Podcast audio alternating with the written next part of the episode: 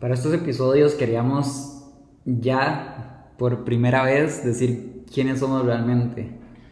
¿Pero te referís a quiénes somos o cómo nos llamamos? Eh, fuck. De cómo nos llamamos en realidad. Más adelante, de alguna otra forma, en alguna otra plataforma, podemos decir quiénes somos realmente y que nos conozcan mejor, ¿verdad? Ok, dale, ya que estás tan entusiasmadillo, ¿cómo te llamas? Ah, me llamo... ¡Qué vergüenza! No, Renzo. ¿Qué pasaba con mi nombre? No, no, Renzo, no voy a poder decir mi nombre. Dale, dale, es, es un nombre muy típico, es clásico. Es súper... eh, Ay, no, no puedo decir lo que pienso de mi nombre, pero... Me llamo Kevin Madrigal y me pueden seguir en... No, esto no, no es para eso. Me llamo Kevin Madrigal y... Y esta es mi voz. Sí, yo soy Renzo Solís y bueno, por primera vez bienvenidos a un break que no es anónimo.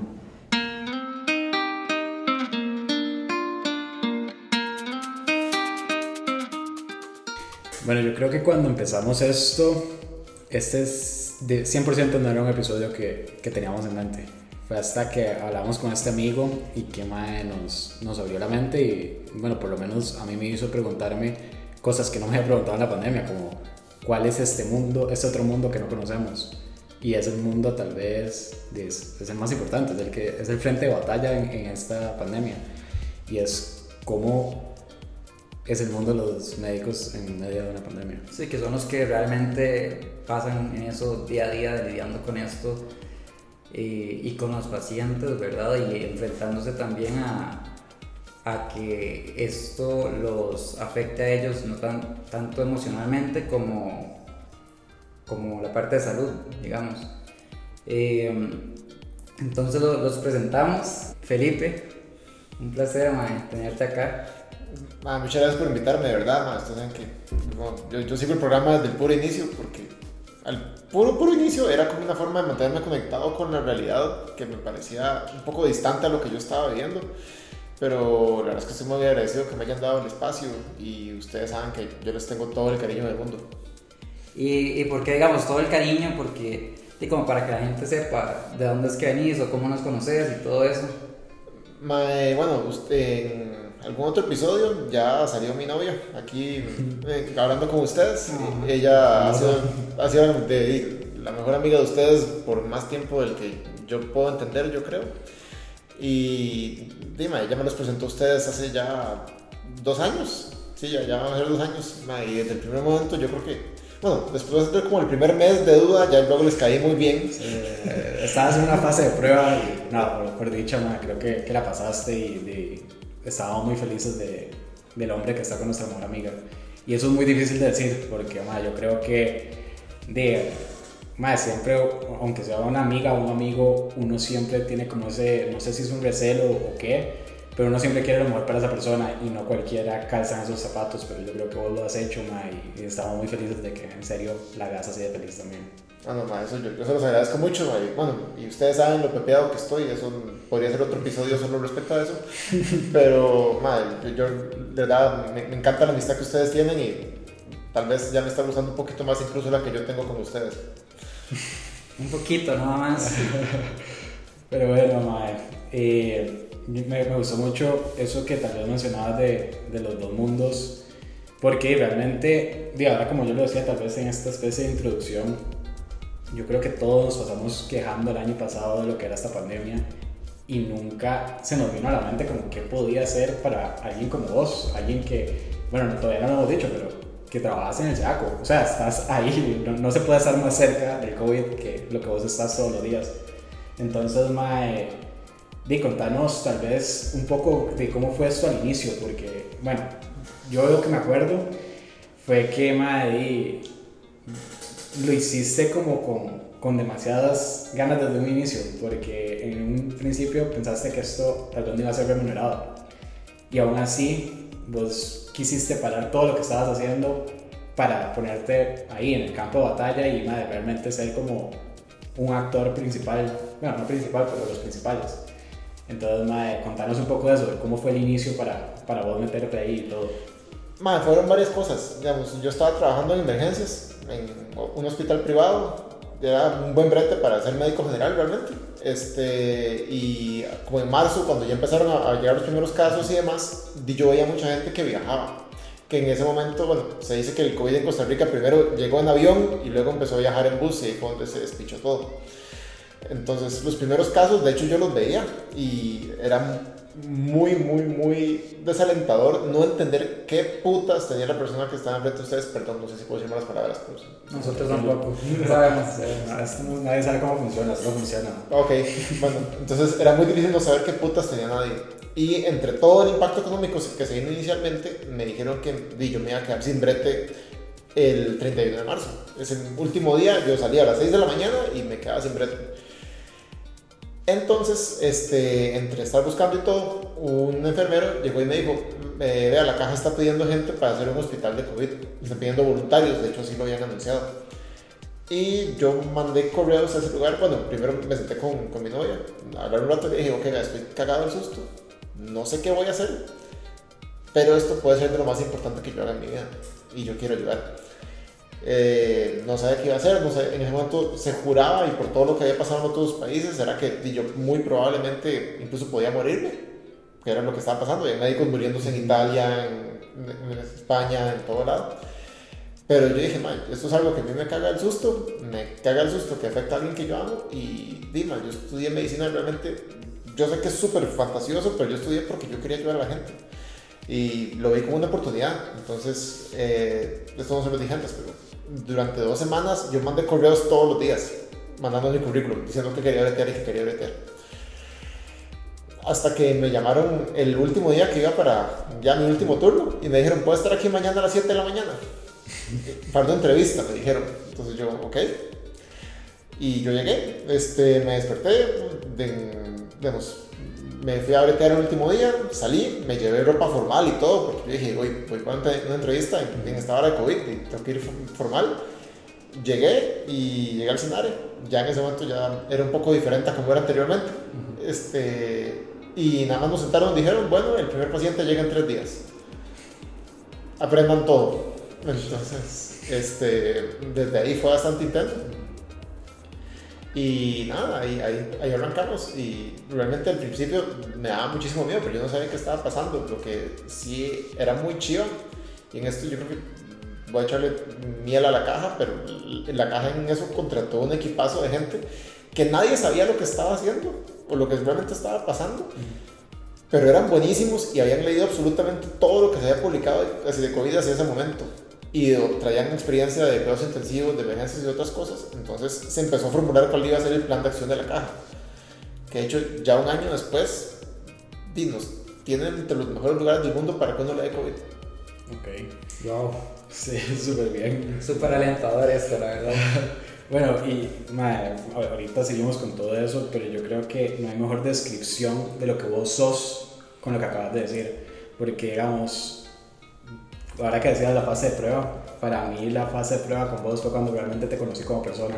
Y para mí, esto que acabas de decir, estas ganas de ayudar, es lo que te define. Porque vos siempre estás dispuesto a dar sin necesariamente recibir. Eso me parece increíble y me parece que sos la persona correcta para ese trabajo. O sea, como, o sea si a mí me dijeran hace un año como Mike, ¿cuál persona sería correcta para realmente estar en el SEDACO que usted conozca? Yo diría, "Mae, Felipe, o sea, este man en serio está dispuesto a dar todo porque le nace y eso más es demasiado increíble. Entonces, quería decirte eso y quería que la gente supiera como cuál es la definición de la persona que están escuchando hoy. Para mí es eso. Ma, muchas gracias. En eso, dime, me me conmueve mucho que me lo digas, porque ma, yo, digamos, cuando estudié en la U y demás, ma, medicina es muy competitivo. Yo nunca fui de los más más sapos. Y, eso, y yo estaba muy consciente de eso, ma. yo no era tan bueno como muchos de mis compañeros y todavía no lo soy. Realmente soy como, el- yo me considero como el- del medio para bajito, pero por lo menos yo sí considero que puedo ser el que más gana le pone. Y, y en esto ha sido así, ¿no? en esto yo, yo he hecho un montón de horas extra que me han tocado y he hecho creo que cercano al doble que no me han pedido. Nada más porque sí, me siento, que este era un momento para hacerlo y no se me olvida más porque digamos, cuando me echaron de mi trabajo anterior, no fue mi jefe el que tomó la decisión, fue otro mae. Y mi jefe directo me dijo, vea, esto pasa una vez cada 100 años. Vívalo intensamente. Y eso se me ha grabado desde hace un año. De hecho, yo creo que es lo único que me tiene todavía con impulso.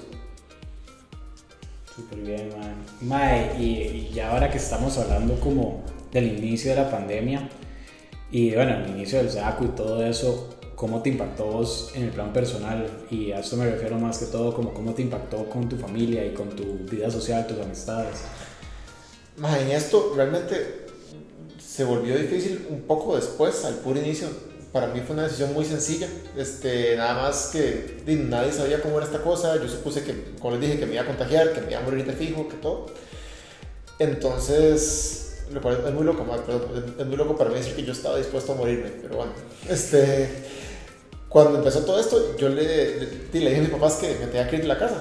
Que, que yo tenía demasiado pánico de traerles el virus. mi papá tiene una timbota, mi mamá tampoco es la persona más saludable del mundo, ya ambos están más avanzados en edad. Y mi abuela probablemente se moriría como a los tres minutos. Entonces yo dije que no, que me tenía que ir de la casa.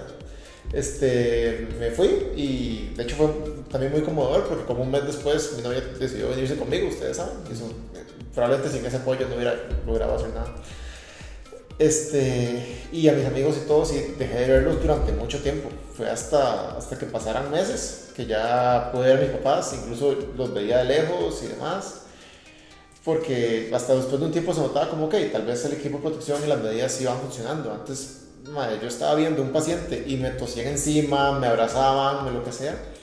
Y obviamente no es como que yo me iba a alejar, sí tenía que protegerme a mí mismo y tenía un traje de astronauta que, por cierto, la única forma de describírselos es que se imaginen estar trabajando en Guanacaste bajo el sol con una suéter gruesa y algo estripándoles la cara. De hecho, hay, hay noticias y cosas de, como nos decían, en algún, dijeron en algún momento como a los cara marcada, a los médicos enfermeros que estamos ahí, por equipo de protección. Y de hecho, yo no sé si todavía se nota, pero una cicatriz que ya me quedó en la nariz. Sí, sí, sí, la noto. Sí, co- confirmo, yo también. Entonces, todo, con todo eso, uno ya se da cuenta que tal vez no me va a contagiar tan fácil y poco a poco iba recuperando la confianza. Igual siempre traté de ser súper responsable. Ah, y, y lo mejor que pudo pasar fue ahora que nos vacunaron. O sea, se lo juro que yo después de eso, yo nunca había abrazado a mis papás tanto en el último año.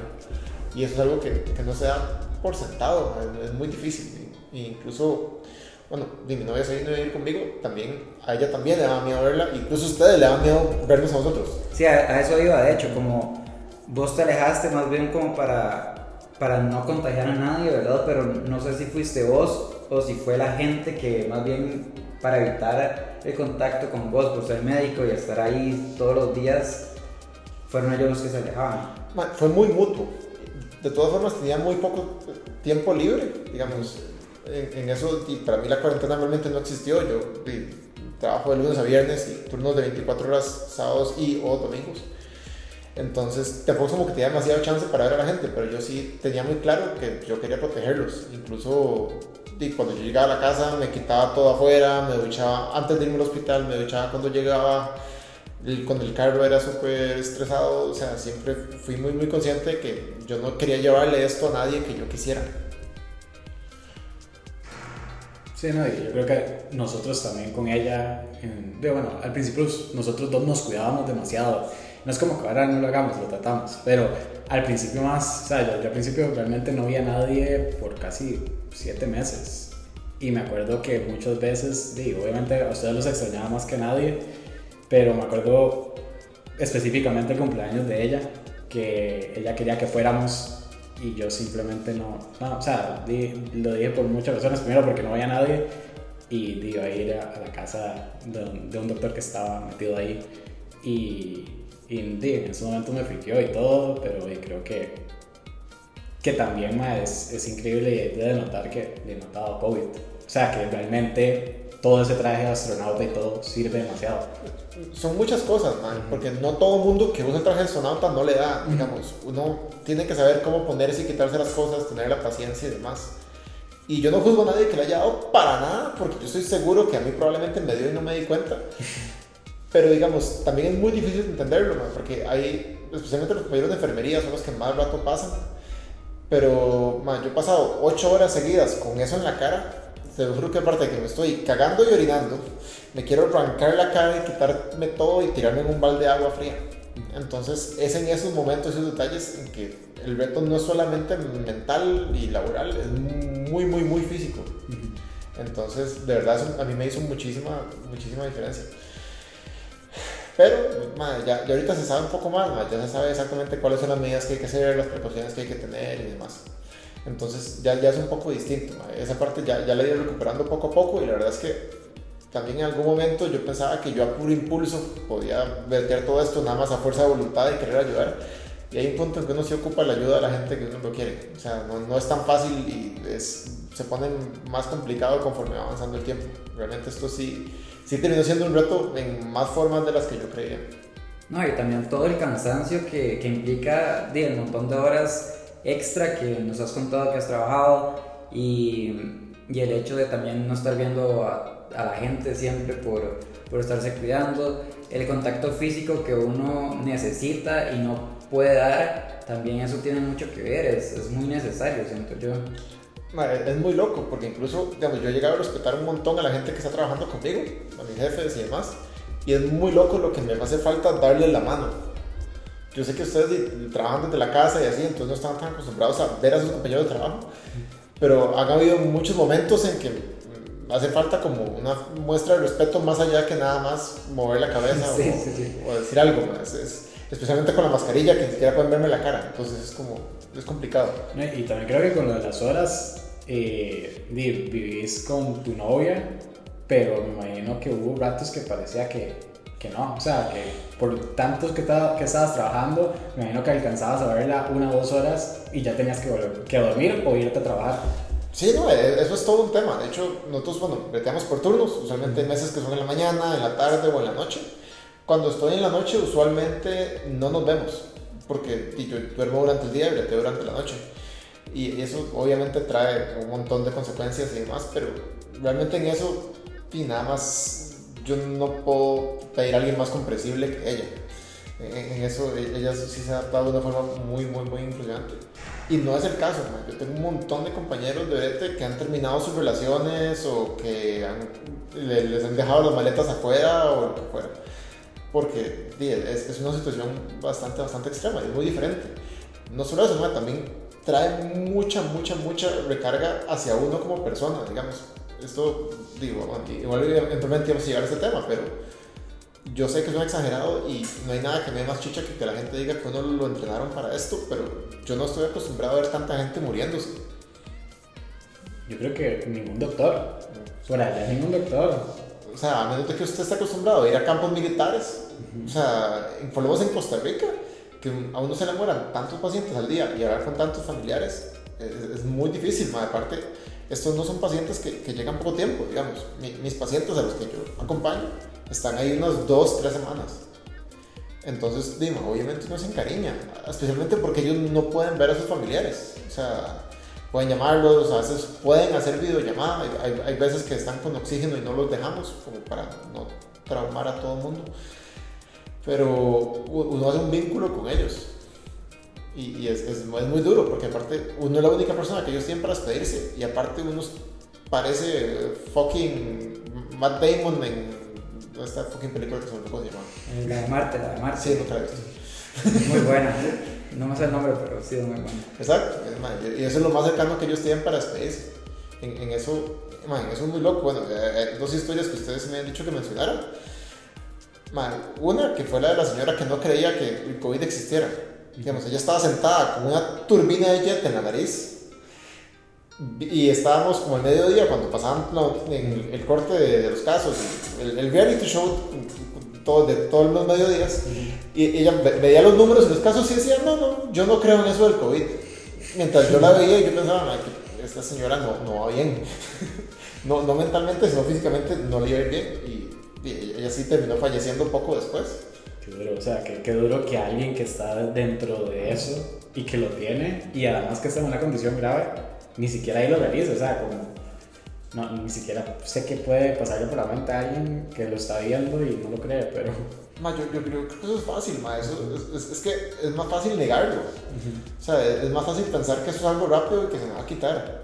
No, yo creo que todos pasamos también por ese pase, ¿no? O sea, yo 100% cuando nos mandaron a cuarentena y todo el mundo se despedía en la oficina, yo era como, pero ¿por qué hacen tantos shows y nos vamos a ver como en dos semanas? Sí, no, en realidad nosotros pensábamos que eran como dos meses, una cosa así, porque también teníamos un viaje planeado que al final nunca se hizo. Y todo esto es a raíz del COVID, yo, no, yo también tenía un montón de planes y cosas. Y, esto, esto sí, vamos, en, en, mi cabeza es que ni siquiera puedo decirles cómo cambió mis planes porque nada más volvió absolutamente todo. Y, y ya llevo un año de que mi vida gira alrededor de esto. Tampoco es como que tengo mucho plan más adelante. Ahora sí, pero hubo, un momento en que no, no, tenía. Y sí, no, no, es, es, muy loco, porque es como esto que les dije ahorita. Digamos, la gente cree que es como una gripe y es como, ok, yo puedo ir por esa definición. Si es una gripe que le va directo a los pulmones, hace que se le infarte el corazón, los pulmones, las piernas, el cerebro. Y además, muy probablemente, si lo agarra feo, lo va a matar. No lo digo por ustedes, probablemente si ustedes pasan, no pasa nada.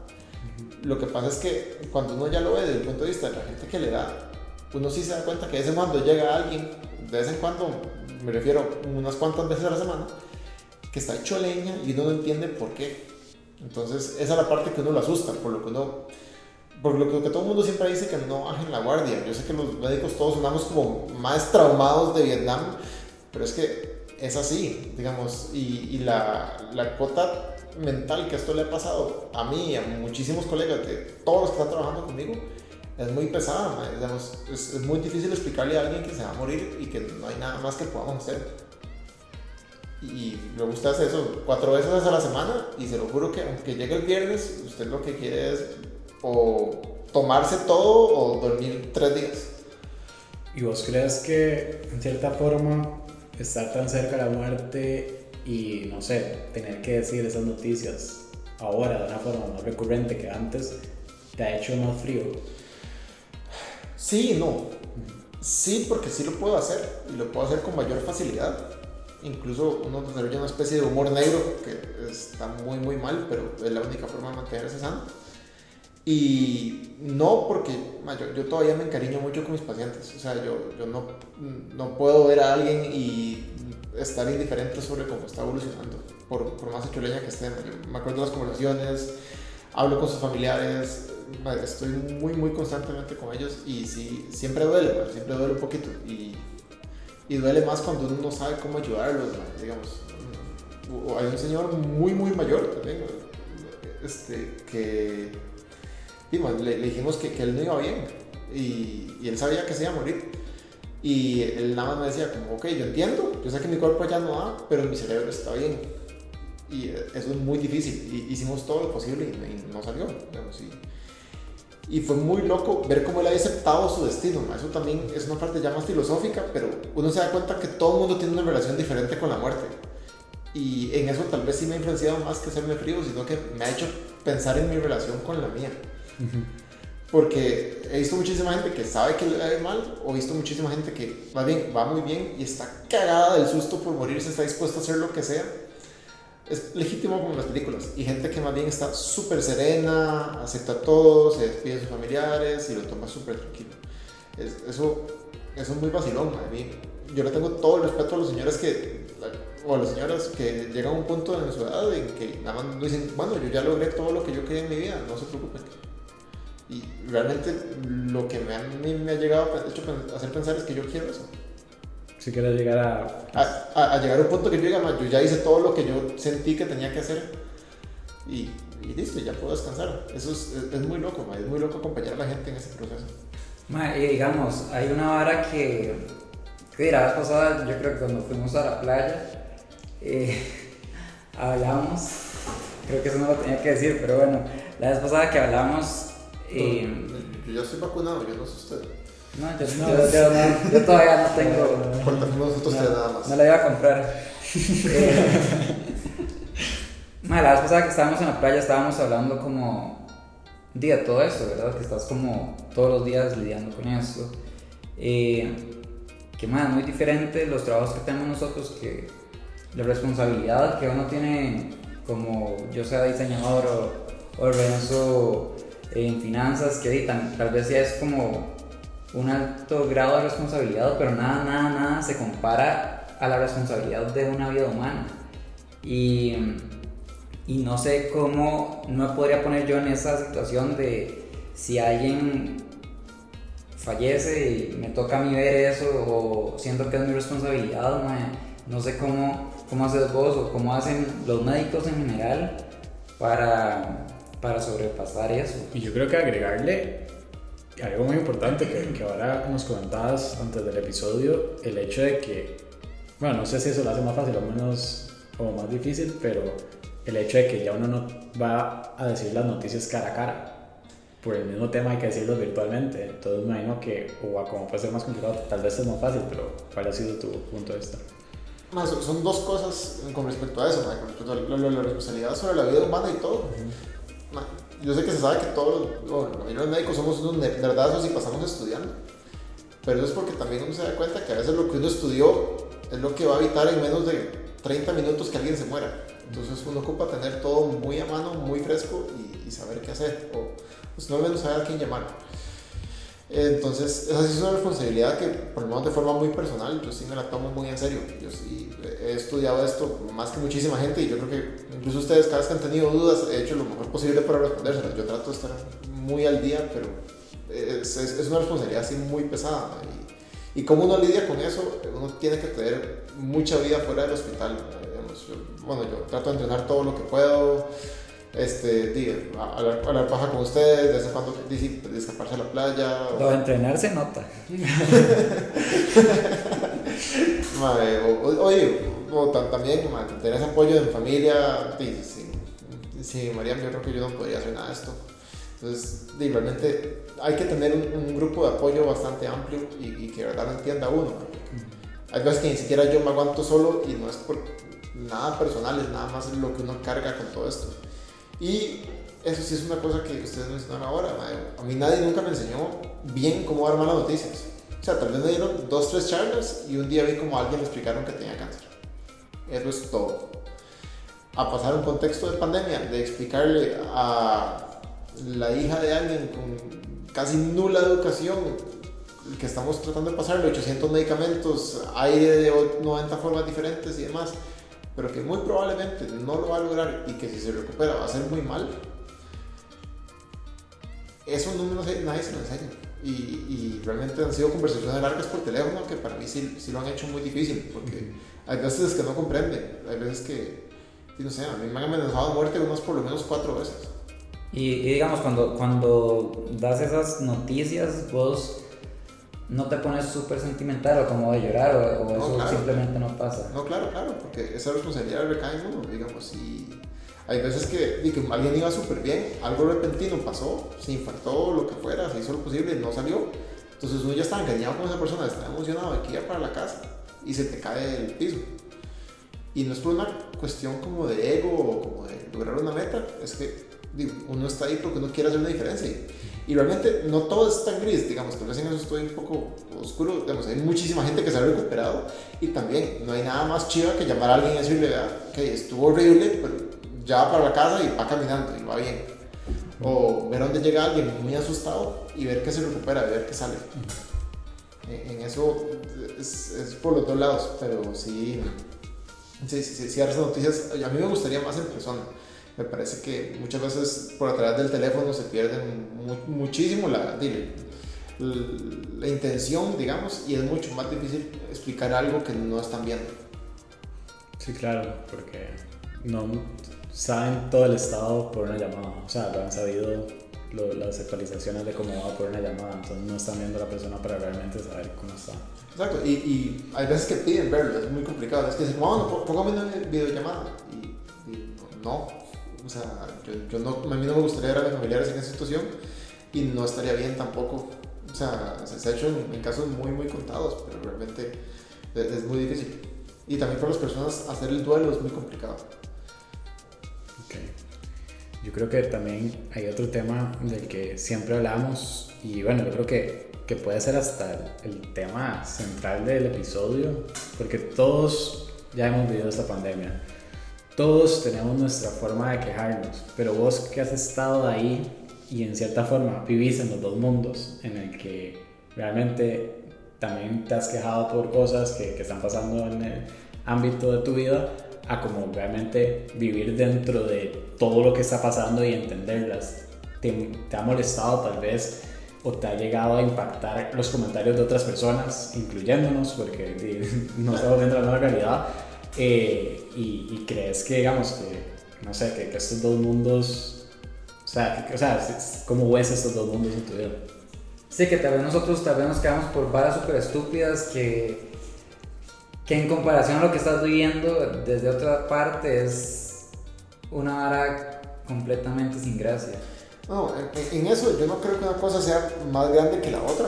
Digamos, yo creo que cada quien es, lo molesta lo que sea que le moleste y cada quien tiene derecho a sentirse de la forma en la que se sienta a través de lo que sea. Con lo que sí he tenido un problema, y eso sí pues, me frenaba un poco y todo, ha sido con algunos amigos afuera del ámbito de la salud, que empiezan a decir que, no sé, que todo es mentira, que todo es un plan, que están inflando los números, que eso no pasa. Y siempre mi respuesta es como, bueno, venga y se lo explica a este man que se acaba de morir y a este otro que no puede respirar. Dígale que esto es mentira. Eh, y, y así, o sea, me parece muy, muy, muy egoísta nada más tratar de negar y decir que no está pasando nada, porque si está pasando algo. Por dicha, se ha hecho todo lo posible para evitar que el impacto sea mayor y en Costa Rica tenemos esta bendición y esta maldición. Bueno, alguien decía esto de que Dios es tico, porque nuestra mortalidad ha sido muy baja, los huracanes nunca llegan, este... El, el, pack. parece que, no, y, digamos, y nuestra, parece que nuestra tasa de hospitalización y demás no es tan güeyza, porque en Costa Rica, por dicha, nunca se acabaron las camas. Bueno, oficialmente. O sea, habían días en que, a veces uno está como la parte de coordinación, en que yo decía, ok, si me salen dos pacientes más, no tengo dónde meterlos. O sea, ni aunque les diga que se vayan a Ciudad Nelly. O sea, entonces sí se llegó al límite, pero nunca lo sobrepasamos. Aquí no vivimos el, mucho el terror que se vive en otros lados. Aquí la gente no se moría en las calles, ¿no? todos se acuerdan de los videos de España, de, España, de Ecuador, de todos esos lados. Y eso hace que el tico sea muy propenso a decir que es que no pasa nada. Y, eso sí, porque vivimos como una realidad en comparación al mundo. Y, y, también yo lo he notado últimamente. Bueno, yo tengo un hermano que, que vive en Barcelona y es da demasiada risa ver a la gente quejándose por la restricción vehicular de acá cuando no entienden que hay países en donde al Chile usted no puede salir del todo, o sea, o que usted no puede pasar de una provincia a otra. Acá, bueno, acabamos de decir que fuimos a la playa, o sea, no, creo que me estás confundiendo. Entonces, o sea, como que sí, sí, sí, entiendo lo que estás diciendo demasiado porque yo creo que sí vivimos una realidad, ¿no? No, no, todavía no tenemos ese contexto tan grave como otros países lo han tenido y o sea, es nada más de ver al lado. O sea, países como creo que Nicaragua y El Salvador hubo ratos donde la pasaron mal. Panamá, creo que Panamá. Panamá la está pasando. Ajá, Panamá desde un principio y todo. Y, y, y, también hasta ver esto de la restricción. Hay países donde tu restricción es tu cédula. Sí, sí, sí. sí a nosotros es un número de nuestra placa. O sea, no, no es tan grave. Eh, exacto, o sea, aquí la gente de verdad como que le ha costado mucho entender eso y lo peor es que digamos conforme se ha avanzado en la enfermedad ya se sabe qué son las cosas que realmente contagian y es lo que nadie quiere escuchar. Es el reunirse con sus compas dos horas a tomarse unas birras en una casa cerrada. Eh, y, sorry, pero eso es. eso es lo que hay que evitar y, menos llevar a su abuela. O sea, entonces en, en, eso yo creo que gracias a Dios y nos fue súper bien y van a llegar la vacuna muy pronto y demás. Pero a mí sí, e, esa parte sí me molestó mucho. Yo sí, tuve compas con los que yo dejé de hablar por esto. Porque decían que todo era mentira y se lo usaban usar mascarilla o lo que sea. Y yo lo veía de frente. O sea, es que cuando usted, alguien le dice que su hijo que andaba de fiesta lo contagió y uno lo ve morirse a los seis días, uno le cae. O sea, digamos, cualquier persona puede ser mi mamá, puede ser mi papá, puede ser mi hermano. O sea, Yo, creo que, como ahora decías, tal vez si a, nosotros nos da, no necesariamente nos va a llevar a la muerte, pero creo que lo que da cólera es que la gente no piensa en sus abuelos, no piensa en sus padres y, madre, eso es o sea, qué, egoísmo, o sea, cómo no, no te vas a cuidar por esas personas que gracias a ellas estás acá, o sea, No, o, incluso, man, la gente es más desconsiderada todavía, o sea, no les importa el, el chofer del bus al que le estás dando tu menú, en el que tosiste temprano, y tal vez el más está cuidando a su esposa que tiene cáncer o lo que sea, man, digamos, usted no es quien para decidir sobre la vida de otras personas, entonces está bien el querer negar las cosas, está bien el que usted quiera eso, pero no está bien que alguien más se muera porque usted le da pereza ponerse una mascarilla. Wow. Qué, qué, qué, deep, la verdad, porque yo creo que sí, o sea, a mí también me da, me da y, no, y tal vez no lo he visto tan cerca y, y vos ni me imagino lo que puedes sentir cuando alguien te llega con ese comentario, o sea... Madre, es, es muy frustrante y y yo creo que también eso no solo aprende por la mala, eso es lastimosamente lo que pasa. Por dicha no es la mayoría del país, por dicha estamos bien, pero todavía no hay como que bajar la guardia, todavía falta un rato más de esto. Y nada, la, gente de verdad no se da cuenta de lo que tenemos aquí. la, caja sí, sí es algo por lo que tenemos que estar muy agradecidos. De hecho, ese era el siguiente tema que quería tocar, o sea, como, di vos que lo has vivido ahí, o sea, todos sabemos que realmente se ha hecho un excelente trabajo. Hay, hay unos que, que lo tratan de culpar en las focas y cosas así, pero, pero yo creo que, que realmente hay que decir, o sea, todo, todo esto fue nuevo para cualquier parte del mundo y que Costa Rica en cierta forma lo esté haciendo bien, yo creo que dice mucho, o sea, dice mucho de las personas de salud que han estado encargadas de esto. Vos que lo has vivido ahí, ¿qué, qué nos puedes decir? O sea, ¿qué, ¿qué, te ha llamado la atención de tal vez cómo se ha abarcado el virus acá y no en otros países? Más, muchas cosas. En eso yo sí creo que ha sacado la mejor parte de los ticos. En esto sí quiero ser un poco más optimista. Porque mal, la, la, caja, eh, vista no desde un punto de vista político, es, es, una bendición. y, y, estaban listos para esto desde antes de que pasara. Y lo que sí puedo decir es que toda la gente que está trabajando con este virus lo está haciendo con las mejores intenciones, digamos. A mí me da mucha chicha, ¿verdad? Cuando le dicen como, sí, es que igual les están pagando por eso, lo que sea. O sea, sí es mi trabajo y toda la cosa, pero no lo estoy haciendo por eso y igual ninguna paga compensa el cansancio y demás que uno siente. Incluso, no, no, hay que ver tan lejos, que hay muchos médicos que han perdido su vida por esto. O sea, y por muchísimo más, digamos. Y tienen que entender que las personas, especialmente los que estamos desde el puro inicio, pero todo este rato de gente que está dispuesta a arriesgar su vida para que extraños no, se, no fallezcan. Y yo sí creo que es algo que, que merece más atención. No, no, no se está pidiendo nada de cambio, más que lo justo, digamos. Pero ahorita el sentimiento sí es, ok, ayudemos para que esta carajada se acabe, porque yo quiero recuperar mi vida tanto como las demás personas. Ah, yo, yo, hacía jiu-jitsu y me encanta, y me encantaría volver a hacerlo, pero ahorita no es el momento. Entonces, yo sí creo que en eso, dime, Costa Rica, Dios es tico, entonces nos, fue muy bien y espero que nos siga yendo bien, pero esto, sí, sí ha traído muchos más retos de los que uno creía. Ya, ya más allá del tinte político, la, parte política a mí no, me interesa, eso, eso, es conversación para alguien más, y en esto yo me he sentido más como un soldado raso, como, yo estoy ahí, man, yo quiero hacer todo lo que se pueda, pero yo quiero tener menos brete, ya quiero que menos gente se enferme. Y bueno, ¿y cómo crees que va a ser el futuro en el ámbito de la medicina después de esto? Va a cambiar muchas cosas. Este, de fijo, de fijo, de fijo, ahora es mucho más basado en tecnología, porque si, si la parte de examinación física, tras de que está sesgada, digamos, porque hay un montón de mierda encima, ha hecho que uno dependa mucho más de, de ultrasonidos, de laboratorios y demás. Y también ha hecho, sí, va, a cambiar mucho cómo uno se cuida, digamos. Yo creo que yo voy a bretear con mascarilla por un buen rato y de fijo me voy a lavar las manos mucho mejor que antes. Yo sí tengo que admitir que antes yo pude haber tenido mi mano llena de pus y no me la lavé bien y luego me fui a comer. Eso, eso de fijo no, no va a volver a pasar. Entonces yo sí, sí creo que, que, va a cambiar un poco eso y a, nivel muy personal, yo creo que lo que más me cambió este, es que realmente sí hay un sentimiento como de, como de orgullo personal, de sentir que estoy haciendo algo que importa. No sé si me explico.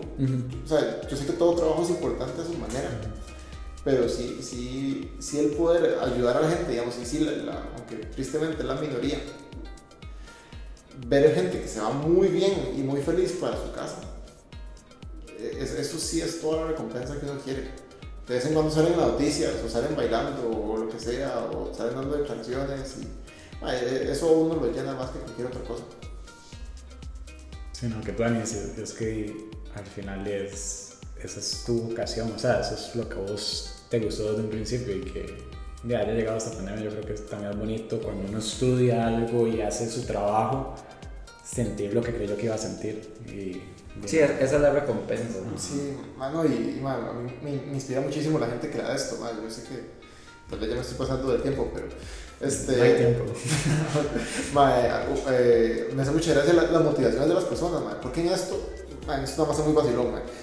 De las balas que más cura el COVID es mir boca abajo, el COVID ya feo. Porque, explicación rápida, sus pulmones son más grandes en la espalda, si usted se cuesta boca abajo, ventila más pulmón. Y la clave de esto es ventilar la mayor cantidad de pulmón posible mientras la persona se cura porque los virus son una mierda y uno no les puede hacer nada. Uno solo ayuda a una persona para que su propio sistema inmune se agarre con el virus. Yo sé que eso suena como que los médicos no sabemos ni picha, entonces creo que tenemos perdón, así es. entonces, madre, hay veces que uno llega a alguien y no lo cuesta, es como, ok, venga, voy a punzarle una vena y una arteria para sacarle sangre, ok. Luego le voy a poner una turbina en la nariz, ok. No puede quitarse esta prensa del dedo, ok. Tiene que orinar en, en este cacho, ok. Le voy a meter un catéter por el cuello y no va a poder volver a ver al lado y tiene una cuchilla filosísima, cuidado se mueve mucho. Ok, le voy a meter un igual en la arteria, ok, pero ocupo que duerma boca abajo. Ah, no, ni picha, no puedo. o sea. Es la línea, no, no es la línea. Eso a, mí siempre me pareció muy curioso, es, es, algo muy personal, pero, pero sí, y es muy loco cuando uno encuentra a la gente que de verdad le va bien, la gente que tiene una razón para irse. Digamos, hay, hay, muchas historias como alguien que dice, no, yo le prometí a mi esposa que yo volví a la casa. Y, madre, uno ve que se clavan boca abajo tres días y luego se van. O sea, y que respiran y que hacen todo lo que uno les diga que haga y todo, porque uno ve como esas ganas de querer irse y de volver a, a, su vida o ver a quien fuera. También, tristemente, esta hora es muy genética. Entonces hemos tenido casos de parejas de que alguno de los dos fallece. Entonces el otro obviamente primero se, se, deprime mucho, o sea, dice, bueno, un montón, obviamente, ¿quién no? Y luego dicen, ok, pero yo no puedo dejar a mis hijos solos entonces, entonces, mae, sale. Esa voluntad la que los hace salir. Mae, es, es, muy chido, yo sí creo que, que si hay alguien que hay que darle mérito, mae, es, es, a los pacientes que salen de esto, porque no es fácil, mae, es que usted básicamente lo agarre, lo metan en una caja, le claven un pichazo de oxígeno y le digan que espere lo mejor y usted no sabe si de la, y usted de la par que empeora, ve que alguien se muere, ve que lo que fuera, realmente no es fácil curarse de esto. Y esa es la parte que, que no entiende, yo no quiero nada más que alguien no le dé para que no se muera, es porque también hay todo un proceso de trauma, digamos, y para mí ha sido duro, para ellos ha sido 50 veces más duro. Y yo, yo sí creo que, que, las medallas y los trofeos y demás tienen que ir repartidos los pacientes cuando esta hora se acabe. Qué bonito. May, tal vez esta pregunta que te va a hacer va a ir a lo personal y quiero que vaya la persona. pero, ¿qué es lo primero que vas a hacer cuando todo esto termine? Que ojalá termine, pero no, tal vez no que termine porque según lo que nos has comentado, esto va a seguir siempre en nuestro ambiente, pero ya cuando tal vez no tengamos tanta restricción. Cuando ya haya 3 millones y medio de ticos inmunizados, que si quieren ponerle una fecha es cuando técnicamente se acabaría la pandemia. Mae, yo quiero hacer mi fucking cuarentena y encerrarme en la choza a jugar play sin que nadie me joda. Como un mes. Increíble. la, la, verdad es que sí, mae. En esa, parte, mae, yo, yo hasta. No creo, mae, no, no, quería tirar la toalla un montón de veces. Y un montón de veces que yo digo, mae, yo prefiero estar en mi casa encerrado, no sé, haciendo work from home o lo que sea, porque ya estoy harto, ya estoy cansado. Esto a uno lo lleva mucho al límite. Pero sí, yo creo que ese sería mi primer plan. Y luego probablemente iría a visitar a mucho más a mis papás y a, un montón de gente. O sea, iría como de casa en casa y, y de fijo volvería a hacer jiu-jitsu y todo lo demás. Yo creo que yo, yo, sería parecido, yo iría de, casa en casa, de como de mis familiares, a, darles un abrazo y a mis amigos. O sea, yo siento que, que últimamente igual o sea, nosotros que tal vez hemos roto la cuarentena y todo, igual es raro, es raro estar tan cerca y, y no poder hacer tanto. Incluso ahorita que, que estoy vacunado, digamos, yo ya visito a mis papás con, con más calma, digamos. Pero igual no es como que estoy echado en la misma cama con ellos, no es como que me siento tomar café a la misma distancia, lo que fuera, siempre trato como por aquello.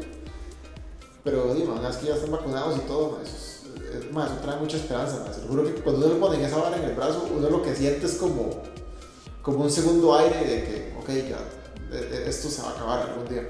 Todo va a estar bien. Y sí, y todo va a estar bien. O sea, ya, el, el, año pasado fue el más feo. Este año no es el año en que se retoma todo, es porque, verás que vacunar a 3 millones de personas tarda su ratillo. Sí, yo creo que la gente no entiende eso tampoco, o sea, como que... No, no, no. El hecho que la vacuna ande por ahí no quiere decir que ya se acabó. O sea, y, y, la vacuna sí es efectiva, la vacuna no le hace nada malo a uno, y a mí ya me pusieron las dos, me fue súper bien, no pasa nada, mi ADN sigue siendo el mismo. Nada más a veces el, el, chip de Bill Gates a veces suena mucho cuando quiero dormir. Pero... Sí, pero te vamos a enseñar en el celular, es súper Exacto, sí, el Play me conecta riquísimo. no, de, de verdad, eso es esto es una cosa que hay muchas teorías de conspiración y demás. Algún día me sentaré a leerlas, pero honestamente ni siquiera tuve chance de verlas. Pero lo que sí es que la, ciencia lo que más quiere es ayudar. O sea, no... Kevin te puede dar un, resumen entero de ellas. A él le encanta leerlas. son muchas, pero sí son ciertas. Todas. Todas. bueno, yo quiero tal vez ir, cerrar con dos cosas. La primera, yo creo que cuando empezamos a hacer estas cosas de paréntesis, el punto era que estábamos viviendo muchas cosas que nos estaban haciendo darnos cuenta de muchas cosas también. Yo creo que a mí la pandemia me hizo darme cuenta mucho del el privilegio en el que estoy y hablando con vos me lo refresca cada más porque dijiste muchas veces como, Mae, me encantaría estar working from home y muchas veces yo o mis compañeros de trabajo damos eso por sentado. Y primero es el hecho de que tenemos un trabajo, mucha gente ha perdido trabajo por esto y nuestra empresa ha hecho todo lo posible para que sigamos con el trabajo y que, que el working from home sea algo súper fácil de hacer. Bueno, no, no súper fácil, pero o sea, de que no perdas conexión, de que todo está hecho muy bien. Y lo segundo es como, o sea, me están dando cuenta como de que yo me puedo quejar de lo que estoy haciendo, pero creo que eso es lo más fácil que uno puede hacer y lo difícil que es lo que a la gente le cuesta hacer es realmente entender lo que los demás están pasando. Y para mí estos paréntesis, básicamente es eso, es llegar y decir, ok, sí, estas cosas están pasándome a mí, pero mira un poco alrededor, hablar con la gente, entender a la gente también. Y no, no es que tus problemas no importen, porque los problemas de todo mundo importan, y ahora vos lo dijiste muy claro, pero creo que, mae, muchas veces quejarse es lo más fácil sin entender las cosas. Y en esta pandemia a la gente le encanta no entender lo que está pasando. Y no, yo creo que, que en, mi retrospectiva es eso, o sea, es más, comprendamos más la situación, comprendamos más de que no vivimos nosotros solos en un mundo y también comprendamos las cosas que tenemos y que mucha gente no tiene y que, que y que no sé, o sea, no, no nos, o sea, no, no nos pasemos nuestra vida quejándonos y encontremos. Sea, creo que esa es mi conclusión. Y bueno, también en el episodio que hicimos de Año Nuevo, tratamos de abordar también como todo el año pasado de una forma diferente, porque una vez más era más fácil quejarnos de todo lo mierda que nos pasó y no era tan fácil enumerar las cosas buenas y realmente meternos y decir, madre, estas varas fueron súper buenas. Y yo sé que para vos todo esto cambió tus planes al 100%. O sea, yo sé que vos tenías un, un camino y llegando la pandemia es como, no, mi, hijito, ahora se viera esto, otro. Y eso también te hizo realizar algo que tal vez la especialidad que tenías pensada en tu vida no era necesariamente esa y que podría ser otra. Y, de, no sé, contanos un poco de, esta vara positiva que también salió de la pandemia. realmente en eso me di cuenta que, Dima, tal vez no soy tan malo en situaciones extremas. Entonces, y aparte, he aprendido infinito, como le digo, yo trabajo con gente que yo respeto académicamente y médicamente muchísimo.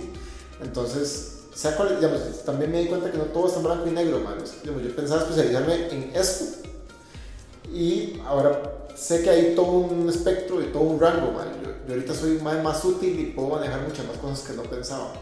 Entonces me dio una mejor idea de qué quiero hacer en el futuro, me dio una mejor idea de qué quiero seguir haciendo y cómo quiero seguir ayudando a las personas.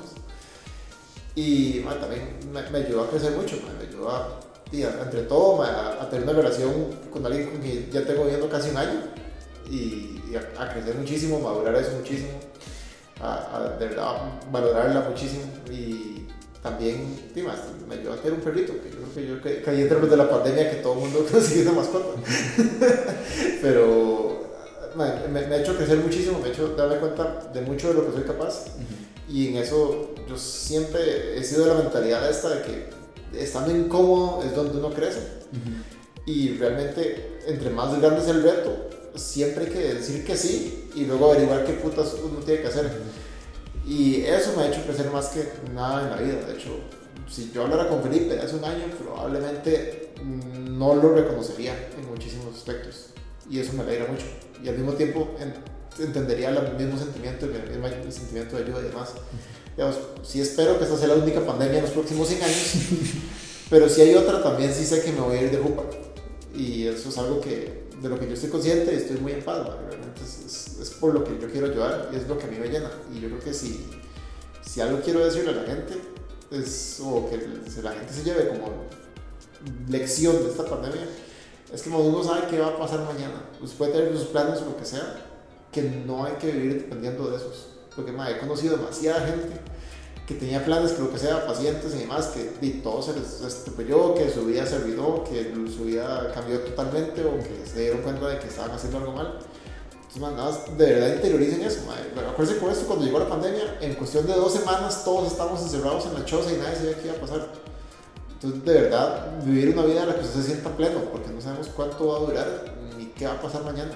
Y sí, puede ser que cosas salgan mal y sus planes no salgan, pero también de eso se aprende. No, es súper importante. Sí. eh, mae, para irnos despidiendo, yo creo, este, quería solamente agradecerte. eh, siempre te, te agradezco por estar con, con nuestra amiga y por tratarla como la tratas y por ser tan especial. Te agradezco por nuestra amistad y también te agradezco por ayudar a todo Costa Rica. Gracias por ser un superhéroe, es lo que estás diciendo. Prácticamente. Sí, no, man, yo creo que yo estoy igualmente agradecido y, y no, man, o sea, yo creo que sos un ejemplo también, o sea, todo lo que acabas de decir de cómo llevar la vida, creo que es más muy importante pensar así, o sea, creo que di, es, es también caer en la realidad, que a veces no queremos verla y, y no hay que tenerle miedo a eso tampoco. Pero sí, man, muchas gracias. Creo que cuando nos hablaste de hacer este episodio, yo de una fue como, dele, dele, o sea, suena increíble y, di, no, en serio, gracias por traer esta perspectiva que ni Kevin ni yo te- teníamos y yo creo que ni- en ninguna otra vida hubiéramos tenido porque los dos le tenemos pavor a la sangre entonces nunca pudimos haber sido médicos pero, pero bueno muchas gracias por traerle y por realmente ser tan abierto y decir las varas como son eh, ay, de no, sin más que decir también no sé si te algo. Madre, muchas gracias por invitarme, de verdad. Ustedes saben que yo los quiero muchísimo y, y a todo esto, madre, a- a- como yo, hay otro montón de gente. Y, y, eh, de nuevo, como les digo que yo soy como un médico promedio para abajo, igual, madre, hay gente que a esto le ha impactado muchísimo más, que ha tenido experiencias como las mías, son muchísimo peores y que te dan muchísimo más, madre, ¿verdad? O sea, todos los enfermeros, los médicos que trabajan conmigo, terapeutas, toda la gente que ha estado involucrada en esto ha sido muy marcada y hay gente que lo está haciendo con mucho amor. Entonces, de, de verdad, sí, sí quiero como que quede ese mensaje, man, que por lo menos hablando de parte del SEACO, man, nosotros lo que queremos es ayudar y que las cosas mejoren. Y nada, man, y ojalá que esto ahorita acabe y podamos todos irnos a tomar vibras a Palmares. Ojalá, pero bueno, eh, yo creo que nos podemos despedir con un aplauso al SEACO y eh, esperamos volver a sacar un episodio pronto, pero muchas gracias a los que nos escucharon también. Gracias y gracias al SEACO por patrocinarnos.